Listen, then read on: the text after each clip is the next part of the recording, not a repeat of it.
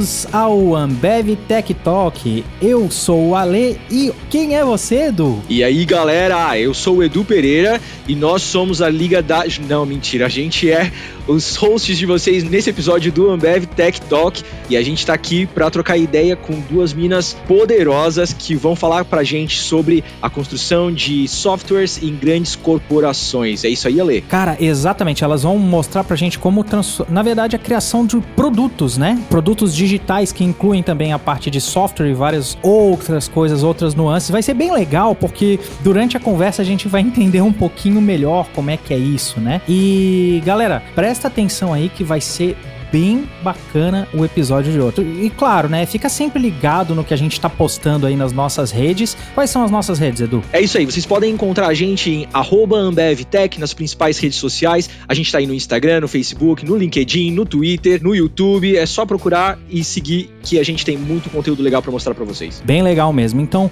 vamos conversar então com as nossas duas convidadas. Uma, na verdade, é uma convidada especial aí de fora da Deloitte, né? A Nina Que a gente chamou para bater esse papo bem legal com a Júlia, aqui do nosso time de inovação.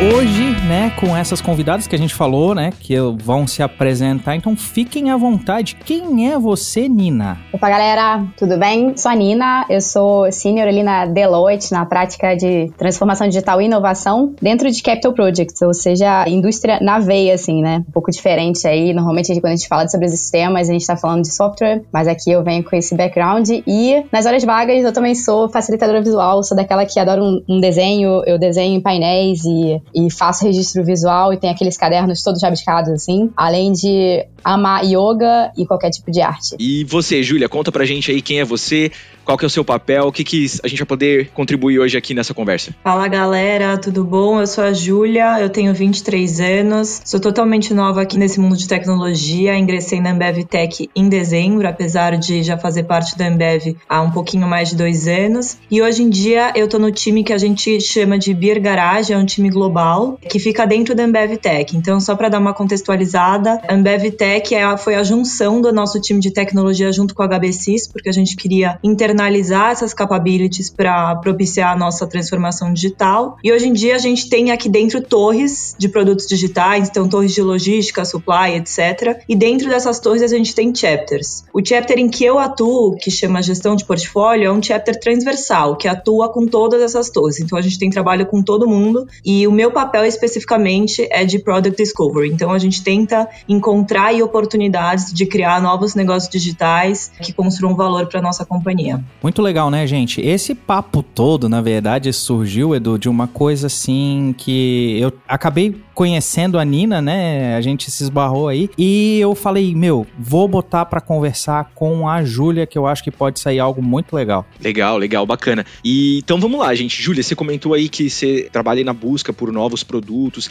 Como é que funciona esse processo de você, enfim, pesquisa de mercado? Como é que você chega nesses novos produtos? Então, é, a área é bastante nova, o que a gente tem feito aqui é bastante novo, então pode ser que essas coisas mudem. Mas assim, dentro da nossa área aqui do Brasil, do Beer Garage, a gente tem cinco chapters, que são cinco gestões diferentes. Então a gente tem uma galera que olha só para o ecossistema de inovação e tenta achar oportunidades da gente atuar em conjunto com startups. Tem um time de design que foca muito nessa transformação, tanto do time quanto da organização, é, em termos de é, modos de pensar, etc. Tem um time de pesquisa que olha muito tendências e, e parcerias acadêmicas. Tem o meu time que é de gestão de portfólio, que basicamente atua orquestrando todos os outros chapters e também nessa parte de product discovery e tem um time de produto que de fato desenvolve esses produtos digitais. No nosso caso agora, a forma como que a gente está buscando novas oportunidades é de fato indo ativamente atrás, entrevistando diversas áreas de negócio e perguntando para elas quais são os desafios delas hoje em dia e como que talvez a gente possa transformar esses desafios em novos produtos. Que legal. E Nina, me diz uma coisa, como é que funciona? Conta um pouquinho mais da Deloitte, conta um pouquinho mais como é que funciona o teu trabalho e como é que vocês constroem, começam, né? Pelo menos essa parte da construção de um produto lá. Ah, ótimo, Alexandre. Então eu até, até queria comentar sobre o que a Júlia falou.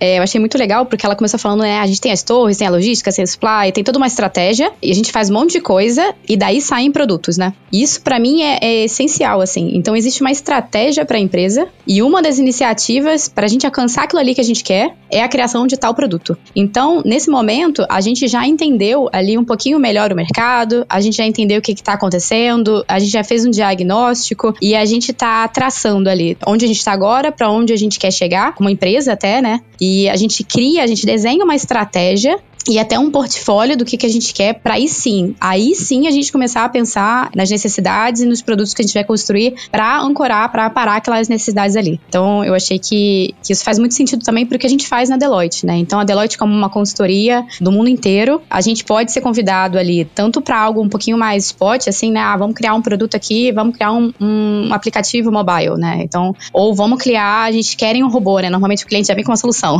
até, uhum. ou exatamente o que ele quer que a gente faça e a gente fala assim, opa, opa, peraí, peraí. A gente tem toda uma pesquisa, um diagnóstico pra gente entender realmente o problema e para quem que a gente está solucionando isso antes da gente montar, mas pode ser isso, né? Pode ser um produto, ou pode ser também um CEO que vai falar, nossa, é, a gente sabe, a gente entende que a gente quer começar uma transformação digital na empresa e a gente não sabe nem como fazer. Então, dentro da Deloitte, o legal é que a gente recebe muita demanda diferente, de empresas e setores diferentes, e quando a gente entra na empresa, antes mesmo de pensar no produto, a gente está sempre pensando, cara, qual que é realmente o problema, sabe? O que, que realmente é necessidade aqui para essa empresa? Então, é, a gente tem uma série de frameworks e, e formas de fazer produto que tá dentro do nosso banco de dados e tal, mas eu acho que o mais importante, até para essa conversa, esse papo aqui, é não a solução, né? E sim o problema que a gente tá resolvendo. Pô, que bacana, Nina. E até, de repente, se você e a Júlia puderem escrever um pouquinho mais sobre isso, quando a gente fala em produto, né? Pensando, por exemplo, Ambev, a gente pensa no produto da Ambev e a gente já pensa automaticamente cerveja, refrigerante, esse tipo de coisa.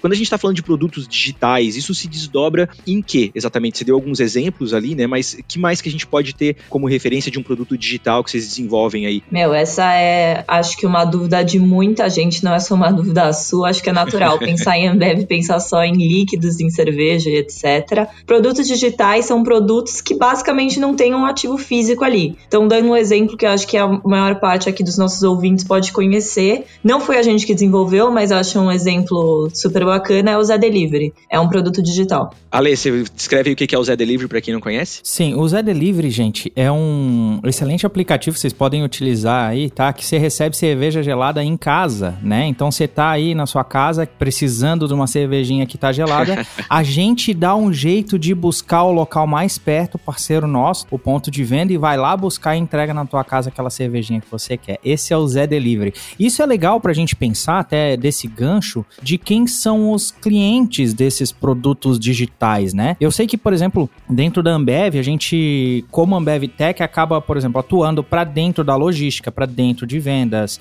armazéns e várias outras coisas. E na Deloitte, Nina? Eu sei que a gente também é parceiro Deloitte, né? Até por isso que a gente tá batendo esse papo bem legal aqui também para trazer um pouquinho mais para perto que a gente tá construindo algumas coisas, mas explica pra gente aí, como é que funciona? Eu acho legal que vocês falaram de produtos digitais, né? E daí são só digitais não físicos, né? Mas a gente também pode ter produtos que vão do físico pro digital. Então você falou um pouquinho aí de, de, de logística e talvez até de indústria, manutenção. A gente, por exemplo, participei de um projeto que era Digital Twin, e aí a gente faz ali a cópia, o gêmeo digital da planta de uma indústria, né? E você pode estar conectando sensores e, e wearables, né? Então, tipo assim, tem aquele óculos ali que o cara coloca, ele consegue enxergar, isso já é uma realidade, né? Então, uhum. a gente conecta toda uma integração digital junto com o mundo físico, né? Ou do digital to físico, ou do, do físico para o digital, ou, ou somente digital. Então, a gente ainda tem essa brincadeira aí que a gente pode fazer também. Realidade aumentada, realidade, realidade virtual. Aumentada. Exatamente. Robôs autônomos, né? A gente, tem, a gente tá falando de carros autônomos hoje em dia. Também eu tenho um outro projeto que, que é isso, que a gente faz. Então, acho que é surreal, assim, o que a gente já consegue fazer hoje em dia. É muito legal, porque, assim, sou suspeita a falar porque eu sou exatamente dessa área, né? A Júlia citou ali o time de pesquisa, eu fiquei quietinho, né? Porque, na verdade, eu trabalho no mesmo time que a, que a Júlia, só outro chapter. Eu trabalho no time de pesquisa. Exatamente com essa parte de a gente utilizar sensores, utilizar coisas para enxergar o mundo físico através do digital. E sou suspeita a falar, sou apaixonado aí por esse tema. É, eu acho muito legal também que eu sinto que, principalmente assim pro B2C, quanto mais as coisas se tornam digitais, mais os nossos clientes, consumidores finais pedem um pouco do físico, sabe? Para resgatar um pouco desse contato humano. Será? Tem esse saudosismo, né? É, exato.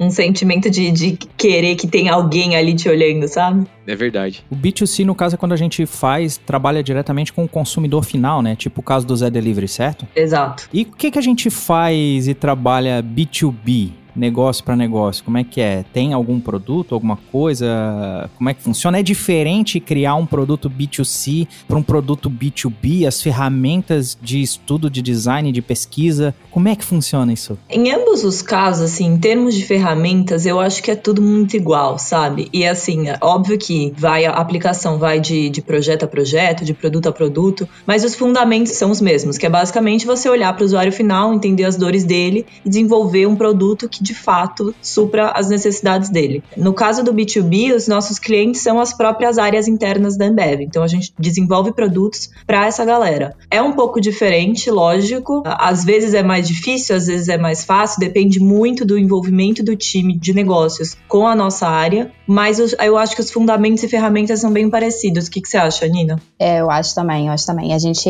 pode usar as mesmas estruturas, né, os mesmos frames, assim. Talvez a, a coleta de dados vai ser diferente, a, a, estratégia, né? Então, dali, quando estou falando para um cliente fora da empresa, estou pensando em outras métricas, né? Para avaliar o resultado daquilo ali, mas as, as estruturas podem ser as mesmas, sim. E como é que é, assim, um projeto, né? Falando um pouquinho mais de ferramentas, de coisas, vocês são as doidas do post-it? Como é que é esse negócio aí? Conta pra nós.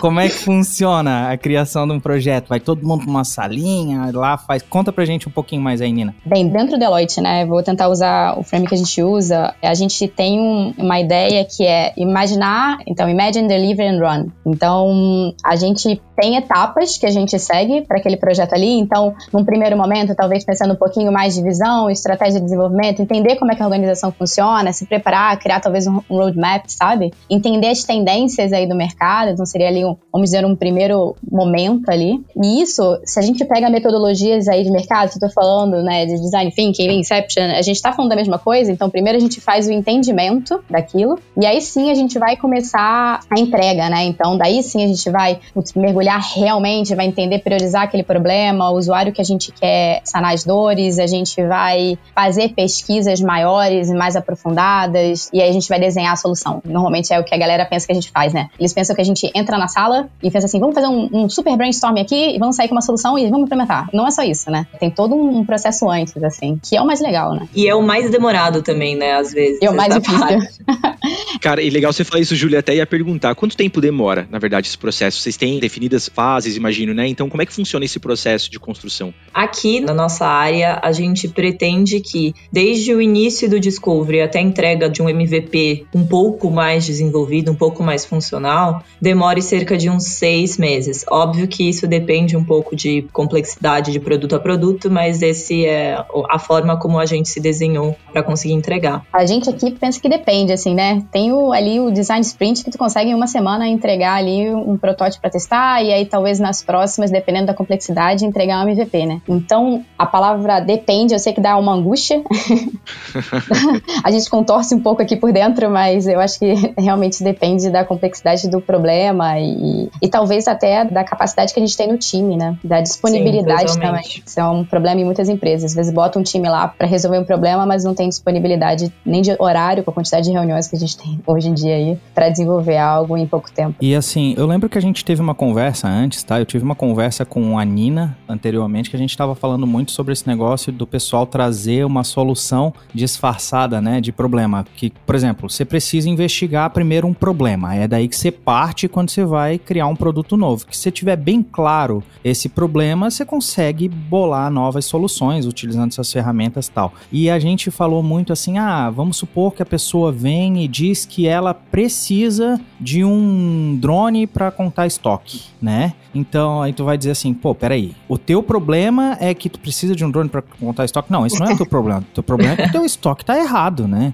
Então, como é que faz para tirar os vieses? Como é que que que, que vocês utilizam? O que, que vocês entendem que é o ideal para que a gente possa tirar esse viés e a gente consiga chegar no problema e depois chegar na solução? Ou o que eu tô falando, tô viajando aqui, o que, que vocês acham? Não, nossa, tá viajando nada, isso é muito comum. É um viés, tipo, presente em quase todo mundo, parte direto para a solução. A gente tem pressa de ver as coisas acontecendo. Uma das coisas que eu falo para as pessoas na hora delas escreverem ali a frase do problema delas é procurar por palavras que já levem direto à solução. Então, por exemplo, contar o estoque através de um drone. Esse através de já está indicando qual é a solução. Então, nunca bote esse tipo de palavra quando você vai descrever o seu problema. E uma técnica assim super simples, mas que, que ajuda bastante é você se perguntar, por exemplo, quero contar meu estoque através de um drone. Por que você quer fazer isso? Esse tipo de pergunta do porquê te leva realmente à sua causa raiz, ao seu problema, sabe? Ótimo, Júlia. Também eu incorporo uma criança e eu pergunto 10 mil vezes por quê. e também sempre tento mostrar que aquilo ali que a pessoa tá falando é uma suposição, né? É, talvez sim, talvez sim. O que você está falando faz sentido. Talvez sim a gente precise ali de um drone. A gente tem essa suposição, a gente pode um dia testar ou não, mas que mais, assim? Vamos, vamos tentar chegar lá, né? A, um pouco ali de investigação, sabe? Eu levo a pessoa para esse espírito mesmo que a gente sempre teve de investigar as coisas um pouquinho mais, sabe? Em treinamento, eu costumo trazer a, o exemplo da furadeira, né? Então, quem tem furadeira em casa, galera? Aí todo mundo, epa, eu, eu, eu, tem duas, tem duas,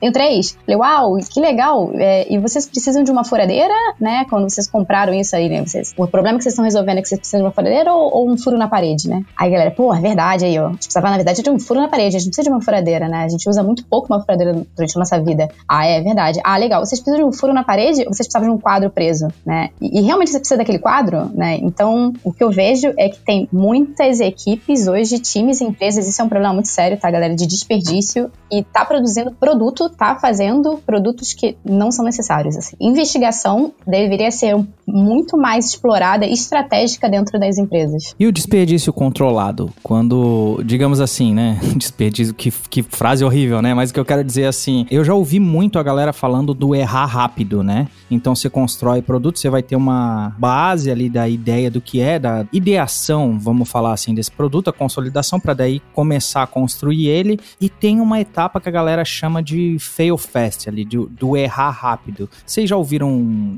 é, bastante isso, com certeza, e já, já viram acontecendo na prática, né? De pessoas, putz, cara, mas vale eu fazer algo aqui rapidinho do que deixar isso chegar até o cliente, porque vai ser muito caro. Vocês concordam com esse tipo de abordagem? Na minha visão, completamente. É o que algumas pessoas aqui na Embev falam que é errar na velocidade de uma Ferrari é um custo de um Fusca. Esse é basicamente a ideia por trás de um MVP. Então, o que, que é um MVP? Só traduzindo aí a sigla, é um mínimo produto viável. É o mínimo que você pode fazer para testar uma hipótese, ver se existe de fato interesse naquele produto, se é aquilo que o usuário final está buscando. Então, às vezes um MVP pode ser uma folha de papel, pode ser uma tela de computador, pode ser uma coisa super básica, mas é para ver se aquilo faz sentido. Concordo com tudo que vocês estão falando. A gente tá vendo um modelo muito binário, né? Que errar é errado, né? E acertar é o que é o certo. E não, às vezes está errando agora para a gente conseguir experimentar outras coisas e não errar mais para frente um custo maior, assim. Então,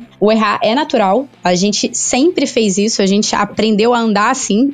então, a gente sempre gerou hipóteses. A gente, essa hipótese é contestada ou confirmada, né? Mas a gente trabalha no, normalmente, aqui pelo menos na Deloitte, o que eu vejo é que as empresas que eu sou contratada para prestar serviço, a cultura das empresas é de assertividade. Então, esse tema errar, Alexandre, que você trouxe, isso tá na cultura das empresas como um problema, sabe? Tipo, a assertividade tá na cultura. E por isso que eu acho que muito mais do que implementação de framework, de modelos, é a gente fazer a mudança cultural, de mindset, principalmente da liderança. Eu vou arriscar, ser um pouco polêmica, mas principalmente da liderança, começando pelo exemplo ali. Seja polêmica, nós gostamos.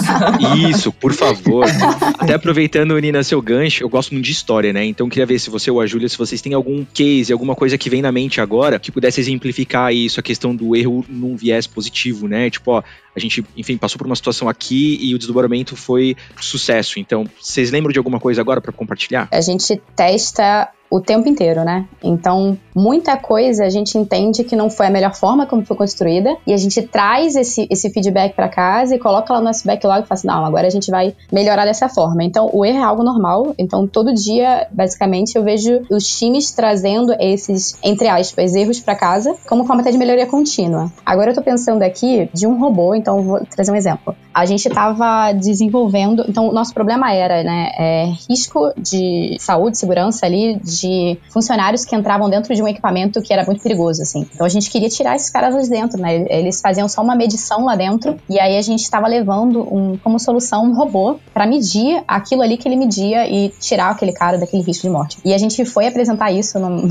foi apresentar pra galera, assim, olha, galera, isso aí tá aqui, mas a gente, a gente ainda não conseguiu, então a equipe tava super desmotivada, assim, a gente errou, a gente não conseguiu, a gente testou várias coisas e não foi o, certo. E como a gente estava muito na ideia de, de experimentação e vamos errar e vamos divulgar que a gente não conseguiu, uma outra equipe de uma outra região falou assim: opa, peraí. Então surgiu uma ideação lá no momento, né, daquela prestação. Peraí, a gente tem o um scanner que a gente pode ocupar aí. Então, tá vendo? Assim, naquele momento de o cara tá divulgando uma coisa que não conseguiu, veio uma outra equipe de uma outra região e eles começaram a trabalhar juntos. Então essas duas equipes começaram a trabalhar juntos no problema e hoje a solução é integrada, né? Cara, que bacana isso, essa, essa questão colaborativa muito forte, né? Acho que mostra muito da maturidade também das equipes, de você conseguir expor uma situação que de repente não, não tava desenrolando do jeito que esperava, e aí vem alguém e pensa, pô, aqui ó, posso te ajudar. Isso é muito legal. E dando um, um, exemplo aqui da Ambev também, que acho que já é amplamente divulgado, foi um da Skull Beats em relação a Beats GT, que em vez da gente lançar um produto gigante já pronto no Brasil inteiro e aí só descobrir se a galera vai querer ou não, se vai dar certo o negócio, a gente foi fazendo pequenos pilotos, pequenos testes, que é justamente essa ideia do MVP, para ver o que as pessoas estavam achando. Então, lança como embalagem no camarote de sei lá onde, ver se as pessoas gostam, aí depois troca embalagem, aí depois vê se o líquido tá dando certo, enfim. Então, esses pequenos experimentos em pequena escala é o que possibilitam essa redução e minimização, assim, dos riscos e dos custos. Vocês já ouviram falar de um cara chamado Jack, Jack Conte? Não sei como pronuncia exatamente. Ele foi o fundador do Patreon, né? Lembra na época que o pessoal, antes de YouTube membros, esse tipo de coisa, a galera usava muito o Patreon quando queria financiar ali um conteúdo, né, digital. E esse cara, ele tem um vídeo fantástico, eu não lembro agora o nome do vídeo, mas ele fala sobre as falhas dele. Ele diz assim, meu, todo mundo faz os vídeos contando as vitórias, eu vou fazer aqui um vídeo só mostrando todos os meus fracassos. E é muito inspirador, tá? Porque quando a gente vai fazer uma experimentação, falando pelo próprio lado da pesquisa, assim, tá? Que é um pouco mais de base do que a criação de um produto, vamos dizer assim, a gente vai num um pouco mais na essência científica da coisa, né? Em alguns aspectos, depende do que a gente tá pesquisando. Meu, a gente erra muito mais do que acerta. Mas sim, é muito mais, sabe? Então, de 100 coisas que a gente faz, acho que 70 dá errado, né? Faz parte, por isso a experimentação muito rápida. E vale a pena dar uma pesquisadinha aí nesse vídeo Jack Conte. Igual em português se escreve conte de contar, né? Dá uma pesquisadinha sobre esse cara bem bacana, tá? Eu já implementei também num time que foi super legal, é aquela ideia do fuck up night. Não sei se vocês já ouviram falar que é que a galera vai e, e só vai contar pra fracasso, assim, né? E isso realmente alivia um pouco o peso que o erro tem, né, na, na cultura, assim, e é uma brincadeira. Eu, eu acho que é bem nessa pegada mesmo, tá? A apresentação dele lá. A gente tem muito ainda essa, essa coisa de, de ser flawless, né? Então, a, a, gente é bombardeado com isso o tempo todo, em, enfim, redes sociais, e o erro não aparece, então a gente fica meio, pô, será que só eu que tô errando? Não. E uma parada dessa é bacana porque você vê, cara, tá, a gente tá tudo no mesmo barco, velho. Tá todo mundo igual, e a gente erra, e a gente acerta, e, e bola pra frente. E eu queria aproveitar e é, perguntar uma coisa para vocês também, meninas. A gente está falando de, de produtos para grandes corporações. Tem alguma diferença de processo quando vocês vão, é, de repente, pegar um, um, tema que é muito complexo ou mais simples? Como é que vocês abordam esses diferentes desafios, né? Seja para uma corporação gigante ou uma pequena empresa. Tem alguma diferença de abordagem quando vocês vão tentar solucionar um problema de uma grande corporação ou de uma corporação um pouco menor? Ou Essa pergunta faz sentido? Não sei. Faz. Eu acho que assim, temos é, uma vantagem em grandes corporações que a gente consegue fazer mais facilmente, eu acho, coisas com escala maior. Tem mais investimento, tem mais grana, coisas do tipo. Por outro lado, aqui na Ambev, pelo menos, a gente, enfim, é uma empresa aí multinacional, gigantesca, super renomada, reconhecida no mercado. Algumas coisas são mais enrijecidas e a gente não consegue mudar tão fácil. A gente tem sistemas aí que estão rodando há anos, tem produtos, sei lá, Brahma e Antártica que existem há um trilhão de anos, tem pessoas que trabalham aqui na Ambev há 40 anos. É muito difícil mudar a mentalidade dessas pessoas, é muito difícil a gente conseguir tentar tirar um pouquinho dessa cultura de que, meu Deus, somos fodas, somos incríveis e admitir que conseguimos melhorar, sabe?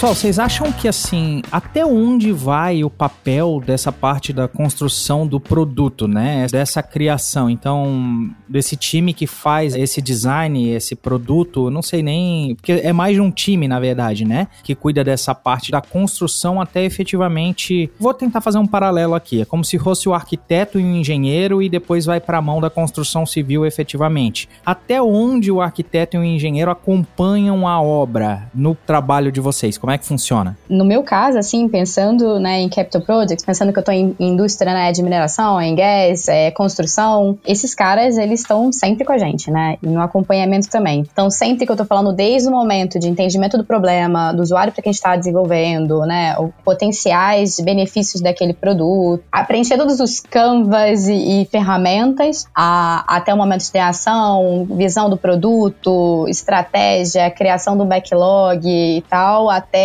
a gente fazer a implementação numa área, por exemplo, e depois fazer o rollout. Então, para outras áreas. Então, o rollout seria pegar aquele produto ali que a gente entregou para uma área e falar, putz, mas isso também pode beneficiar tais outras e a gente vai implementar ali em todas as outras bases parecidas ali daquela solução que a gente trouxe. Não necessariamente ele precisa virar ali como se fosse quase um gerente de produto, né? Vai ter um momento que ele solta, né? E aí eu digo que é quase naquele limiar pra gente ali, teve o primeiro MVP, ele continua acompanhando por um tempo, Dentro da indústria, algumas vezes ele tem que montar também o controle inicial, ou seja, não é só liberar o produto, ele tem que explicar como é feita a manutenção daquele produto, ele tem que deixar na área algo que outras pessoas possam tocar. E a partir desse momento que ele deixa essa documentação sobre aquele produto, sobre o histórico do que já aconteceu, sobre como faz a manutenção, tudo mais que precisariam, aí sim esse cara pode sair, mas antes disso, ele fica coladinho ali. É, no nosso caso aqui, os nossos produtos também não ficam depois de assim prontos, escalados escaláveis sob a nossa gestão. A gente entrega isso para alguma área de negócio para ela continuar a manutenção e a escalabilidade do produto. E aí, quando que é feita essa transição? A gente entrega no final do, de todo o processo, daquele que eu falei de mais ou menos uns seis meses, um produto realmente num estado um pouco mais maduro. Ainda é um MVP, mas é um MVP que funciona, que você já consegue colocar no mercado, um pouco mais operacional. E aí, a partir disso, a gente deixa com a área de negócio para ela tocar. Então, Alexandre, acho que nossa resposta é, de novo, um depende. Uhum. é isso. Independentemente disso, acho que estamos alinhadas de que essas pessoas elas têm que acompanhar o processo desde o começo. Até para criar empatia, né? Assim, dependendo para onde você está desenvolvendo, se é um processo de design thinking, você criou empatia lá no início e ter ali um guardião que vai continuar desenvolvendo o produto para aquele público ali, né, de forma empática até o final, né, com seus incrementos também iniciais, eu acho importante também. Eu tava pensando muito aqui também na questão de como funcionam. Por exemplo, eu sei que a gente tem algumas etapas, né? E algum tipo de, de cerimônias, vamos dizer assim, que são feitas, né? Então, dependendo da metodologia que você utiliza para o desenvolvimento, agora eu tô falando um pouco mais do desenvolvimento em si, tá? A gente utiliza, por exemplo, a metodologia ágil, e aí tem lá as plannings tem lá o refinamento, que é o que a gente chama, tem o refinamento de negócio, o refinamento técnico. Quando a gente está construindo um software, funciona desse jeito aqui dentro da AmbevTech. Queria saber como é que funciona nessa parte da geração de um produto. Existem também cerimônias? Quem é que é convidado para essas cerimônias? Como é que funciona?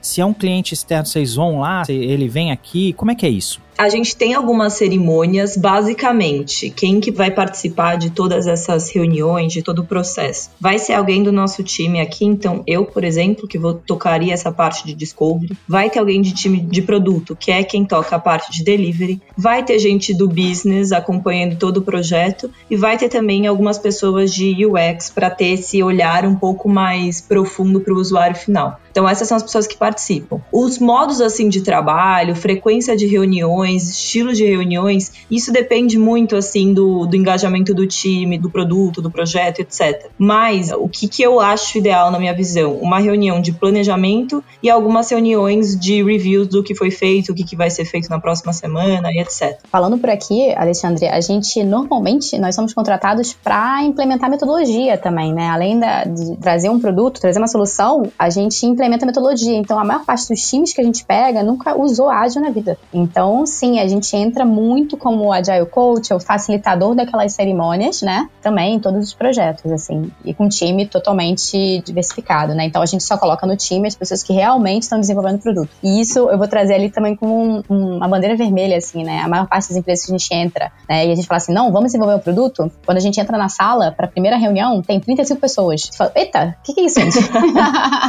ah, não, mas vocês falaram que é focado no usuário, então a gente trouxe todo mundo que sofre problema em, em diversas regiões no, no Brasil do mundo. E, ah, legal, bacana. Então a gente tem, pô, bacana se a gente trouxer uma pessoa que sabe da operação e tudo mais para dentro do time, mas a gente quer gente que vai colocar a mão na massa, né? Que vai realmente desenvolver. Então a gente sempre tem que fazer esse, esse filtro aí, que é, que é interessante, que sempre acontece. Pô, legal, legal. E meninas, Conta para mim aqui então, qual é a parte favorita de vocês nesse processo? Meu, eu gosto bastante da parte inicial ali do processo, que é de entendimento dos problemas, essas primeiras entrevistas. Acho que são os momentos assim de maior descoberta do que realmente está por trás, do que as pessoas estão falando, do que realmente era aquela hipótese de um problema. E aí a gente começa a descobrir um pouco mais a fundo as raízes e outras hipóteses que a gente vai testar mais para frente. Legal, é o processo de investigação mesmo, né? Exato. Eu tô na dúvida aqui, eu acho que eu fico dividida entre o processo de investigação e a entrega do primeiro MVP. Por quê? Geralmente, essas metodologias, para quem está acostumado com waterfall, né, cascata normal, gerenciamento de projetos que a gente começa com planejamento muito bem detalhado, que a gente sabe exatamente o que vai fazer, quando a gente vai implementar essas novas metodologias, chega um momento que todo mundo tá achando uma bagunça. E que quem não tá acostumado fala assim, cara, isso não vai dar certo. E aí, quando a gente entrega o primeiro MVP, normalmente aquela cara de espanto das pessoas, gente, realmente deu certo?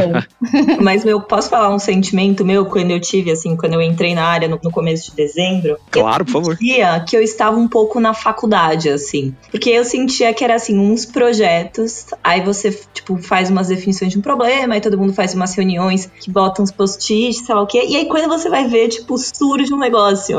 Juro que eu comecei a achar muito louco, assim. É um jeito de trabalhar que a gente tá zero acostumado. E, assim, já estive em outras áreas da Embev e nessas outras áreas também não estávamos acostumados. Então é realmente muito legal esse sentimento de que você tá aprendendo também sabe? E não só naquele automático de sair fazendo as coisas. Exatamente. É, o que eu às vezes fico com receio é quando a gente até fala assim, ah, post-it pra tudo que é lado, né? Tipo, tem a galera que fala aí que são os, os malucos dos post-its, assim, né? E banalizar a metodologia, né? Então, a gente tá falando de uma metodologia que vai entregar resultado, galera, e isso pode ser metricado, né? Então, é, dentro dessa brincadeira toda, tem métricas também, tem forma de gerenciar, sabe? Não é simplesmente assim, a gente chega lá, uhul, só os criativos e, e não vai trazer é, recursos de volta pra empresa, né? Tem um. Cara, eu vou trazer aqui uma, uma informação que eu normalmente trago em treinamentos, é espantosa, assim, sabe? Tem um paper, uma, uma pesquisa que a Deloitte fez, que eu achei muito legal, que é o, o paradoxo, assim, da transformação na indústria 4.0, né? Então, eles pesquisaram um monte de empresas, assim, né, é, do mercado, e eles acham que, tipo, a gente implementar a transformação digital, implementar esse tipo de metodologia são muito legais, assim. 94% dessa galera aí coloca lá a transformação digital e no topo ali dos objetivos deles. Fala assim, não, essa empresa precisa fazer isso, né? Mas metade dos CEOs não acham que esse tipo de processo é crítico para manter a lucratividade da empresa. Então, assim, ah, legal, é, né? A gente está fazendo aqui, a gente está se transformando, mas não é isso que vai fazer com que a gente mantenha a lucratividade a longo prazo. E acham também que, tipo, é super investimento defensivo e não de crescimento, né? Não vem o potencial daquilo dali, daquela transformação. Então, eu venho aqui defender a bandeira que eu vejo empresas que, que sim, aumenta a lucratividade, que sim, a gente vê maior autonomia dos times, que sim a gente vê que a parada realmente acontece, inovações assim que transformam empresas e esse tipo de metodologia não é só uma brincadeira ali da inovação, sabe? A parada é realmente dar resultado. Meu, eu acho isso muito louco, porque na hora de falar que é importante, todo mundo fala que é, né? Mas na prática,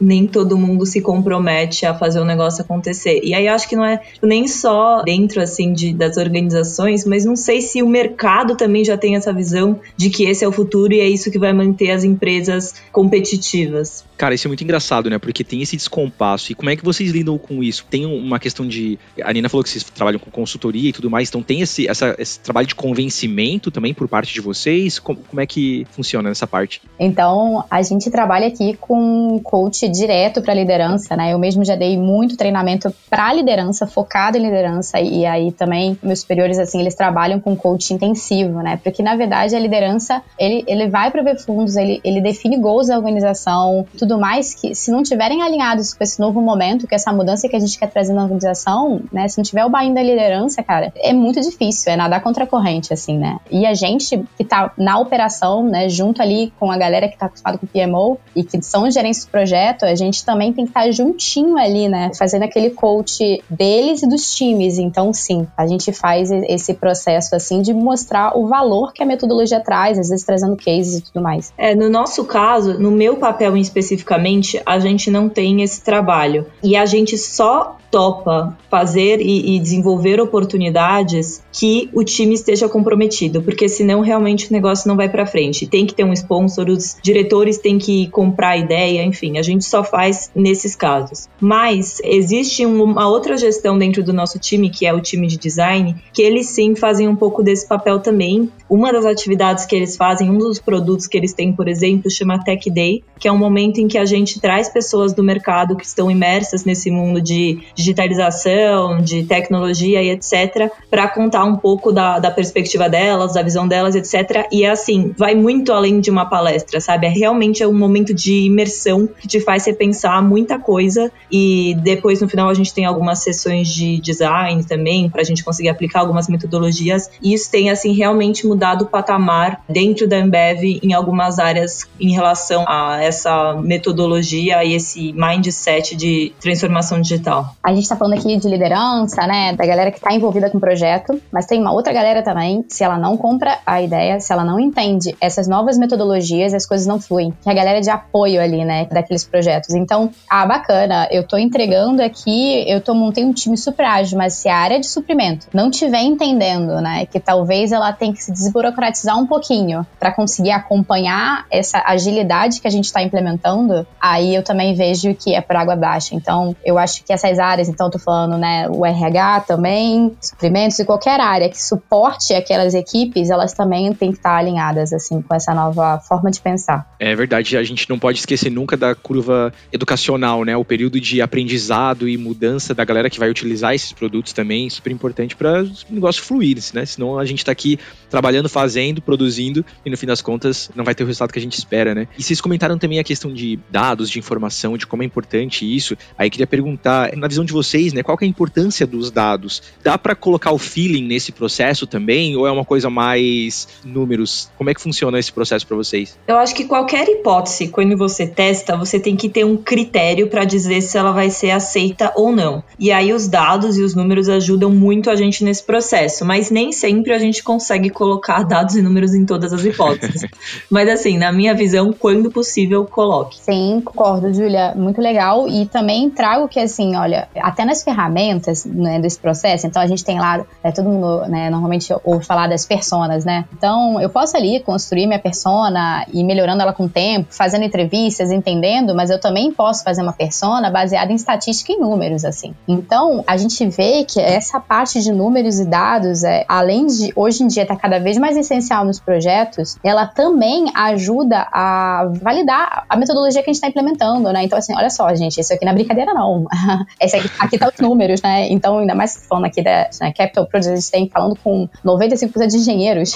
e é isso que eles querem ouvir. Então, a gente tá ali apresentando fatos concretos, sabe? E aí acho que isso também é, é fundamental na hora que você quer convencer essa liderança, né? Que muitas vezes é relutante a ter essa nova visão. Então os números ajudam bastante nisso. É, geralmente é uma galera que tá muito acostumada com número e relatórios e tal. Então se você mostra e prova, ajuda bastante no convencimento, né? No, no argumento. E legal, gente, a gente tá começando a caminhar aí pro final da conversa. Eu queria saber, tem algum, algum tópico, alguma informação que vocês acham bacana que não queriam deixar passar, que querem trazer aí pra galera que tá ouvindo? Queria fazer uma pergunta pra Nina, na verdade, que ela Por favor, gente, à vontade. tem mais experiência do que eu aí nessa jornada. Nina, quando você faz suas consultorias, quais são os maiores erros, assim, as coisas mais fáceis de errar que acontecem durante o processo? Então, vou falar mais pela consultoria, assim, né? Então, uma das vantagens, né, da indústria contratar um consultor é que ele traz uma visão de fora. Então, ele consegue olhar de fora a situação que você está geralmente mergulhado, trazendo também todo ali um background de estudos de caso, de informações de pesquisa de fora da sua empresa. É isso que a gente traz. A gente tem aqui um banco de dados enorme com muito estudo de caso. Eu aqui, aqui do Brasil,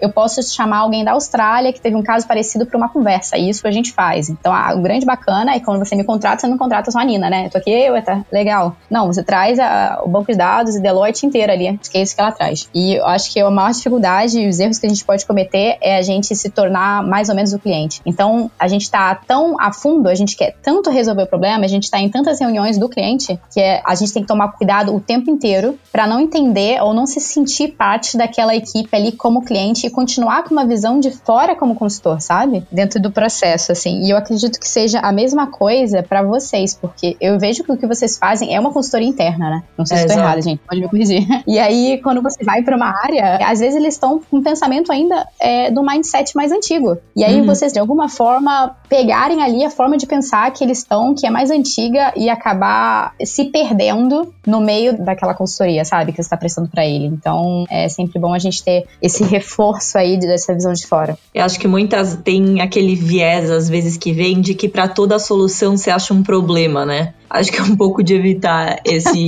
essa perspectiva também, que acontece bastante. E outra coisa legal que você estava falando no começo, que quando o pessoal te contrata, eles não contratam só a Nina, eles contratam ali todo um estudo que teve por trás, diversas outras pessoas também, é que nesse mundo, nesse mindset que a gente vive, é um ambiente de aprendizagem contínua. Então a gente tem que estar sempre estudando, sempre vendo o que está acontecendo no mercado, quais são as tendências, quais são as novas metodologias, o que, que funciona, o que, que não funciona. Então, aqui do nosso lado, pelo menos, a gente também faz um esforço super grande em ter essa formação profissional sobre o assunto. Por aqui também. Então, inclusive, essa semana, daqui a pouco eu tô saindo para preparar material para fazer um board de novas pessoas aí que estão entrando na nossa equipe. Eles passam por muito treinamento. E a gente, mesmo que já tá na equipe já há um tempo, a gente se encontra para falar sobre tendências, sobre novas metodologias, e a gente traz pessoas de fora para treinar a gente também. Então, essa revisão é mensal, assim, né? Então, a gente tem muito treinamento obrigatório que tem a ver com a metodologia e inovações que estão acontecendo no mercado e que a gente pode aplicar no cliente. Então, como eu falei antes, assim, cara, quando a gente chega num cliente novo, a gente não tem algo que a gente vende que é como se fosse uma caixinha que a gente entrega, né? A gente tem que entender o problema do cara e tem normalmente diversas formas de solucionar, né? Então a gente na hora de desenhar uma estratégia para aquele cliente, a gente tem que ter muito claro e muito firme com a gente as possibilidades de abordagem para aquela solução, né? E isso passa até para o sócio, assim, cada cliente que a gente entra. Então ter o conhecimento é fundamental e eu digo o mesmo para o cliente, né? Assim, Karen, isso, vocês estão com consultoria aqui, mas eu quero muito que vocês estudem. Então a gente capacita muito os clientes também quando a gente entra é, num projeto assim. É muito importante. Voltando a uma pergunta que já foi feita, que é também um grande desafio dentro de grandes corporações, convencer a alta liderança, né, os nossos diretores e tal, de que esse momento de estudo também é um momento de trabalho, não é um momento ali que, ai meu Deus, não estou fazendo nada, não estou sendo produtivo. Muito pelo contrário, a gente está adquirindo novo conhecimento para conseguir cada vez mais rápido e cada vez de uma forma mais eficiente construir inovação dentro de casa. Eu acho que você é polêmica pela segunda vez e eu prometo que acabou.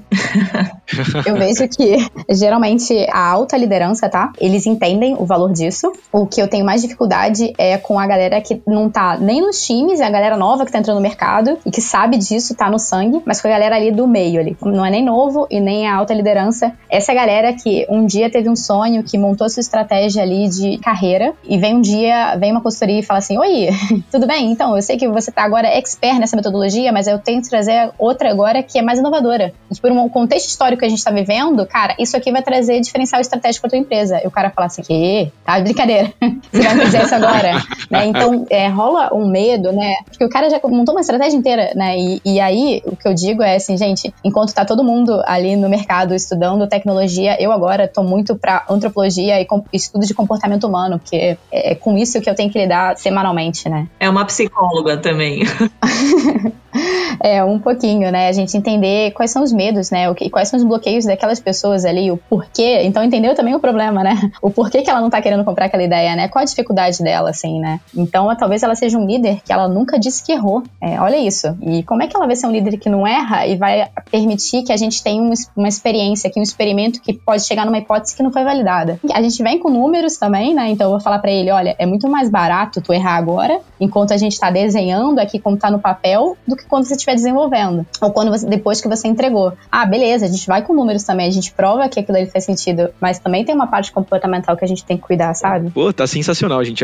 As informações que vocês estão trazendo, tá show de bola. Queria perguntar para vocês se vocês têm algum recado pra galera que tá ouvindo a gente, que de repente não tá tão envolvido na área, ou tá começando, ou já tá aí é, com uma certa bagagem de, de experiência na parte de criação de produtos. Que, que recado que vocês deixam para eles? Que recomendação, com base aí na experiência que vocês já tiveram nessa caminhada de vocês aí? Eu quero deixar um conselho um pouco mais amplo, assim, independentemente de você trabalhar nesse meio ou não. Eu acho que a ideia por trás de um MVP é aplicável em todas as áreas, inclusive na nossa vida pessoal. Então, faz uma coisa pequenininha, testa, recebe o feedback sobre aquilo e aí você vai construindo a partir disso. Então, pode ser assim, desde a coisa mais básica. Exemplo, seu chefe te pediu para fazer uma apresentação de PowerPoint. Em vez de você fazer o PowerPoint maravilhoso, todo perfeito, ajustadinho no template, e aí ele mandar você trocar um monte de coisa, bota ele as informações, vê se é aquilo que ele quer, se ele quiser, você continua dali. Então, essa ideia eu acho super legal. Nossa, Julia, você pegou exatamente o que eu ia falar. É incrível, a gente tá muito alinhada.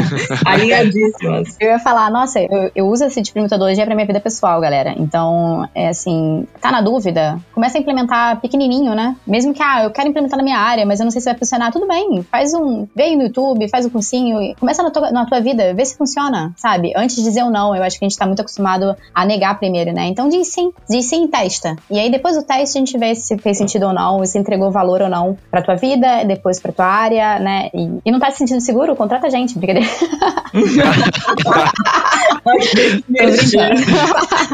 Sensacional. Tem uma veia marqueteira aí na Nina, hein? Não, brincando, gente. Ai, não aguentei.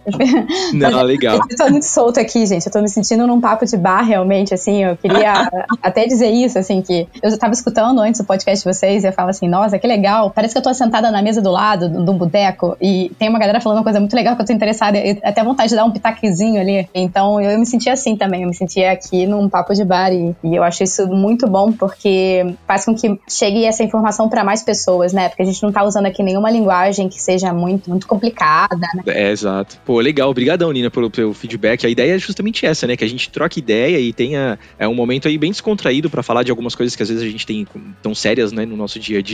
E, pô, queria agradecer demais vocês, Nina, Júlia, muito, muito, muito obrigado. O papo foi sensacional. Adorei. Tô por aqui, que vocês precisarem. Tá certo, gente. Muito obrigada. Também adorei o papo. Foi muito bom.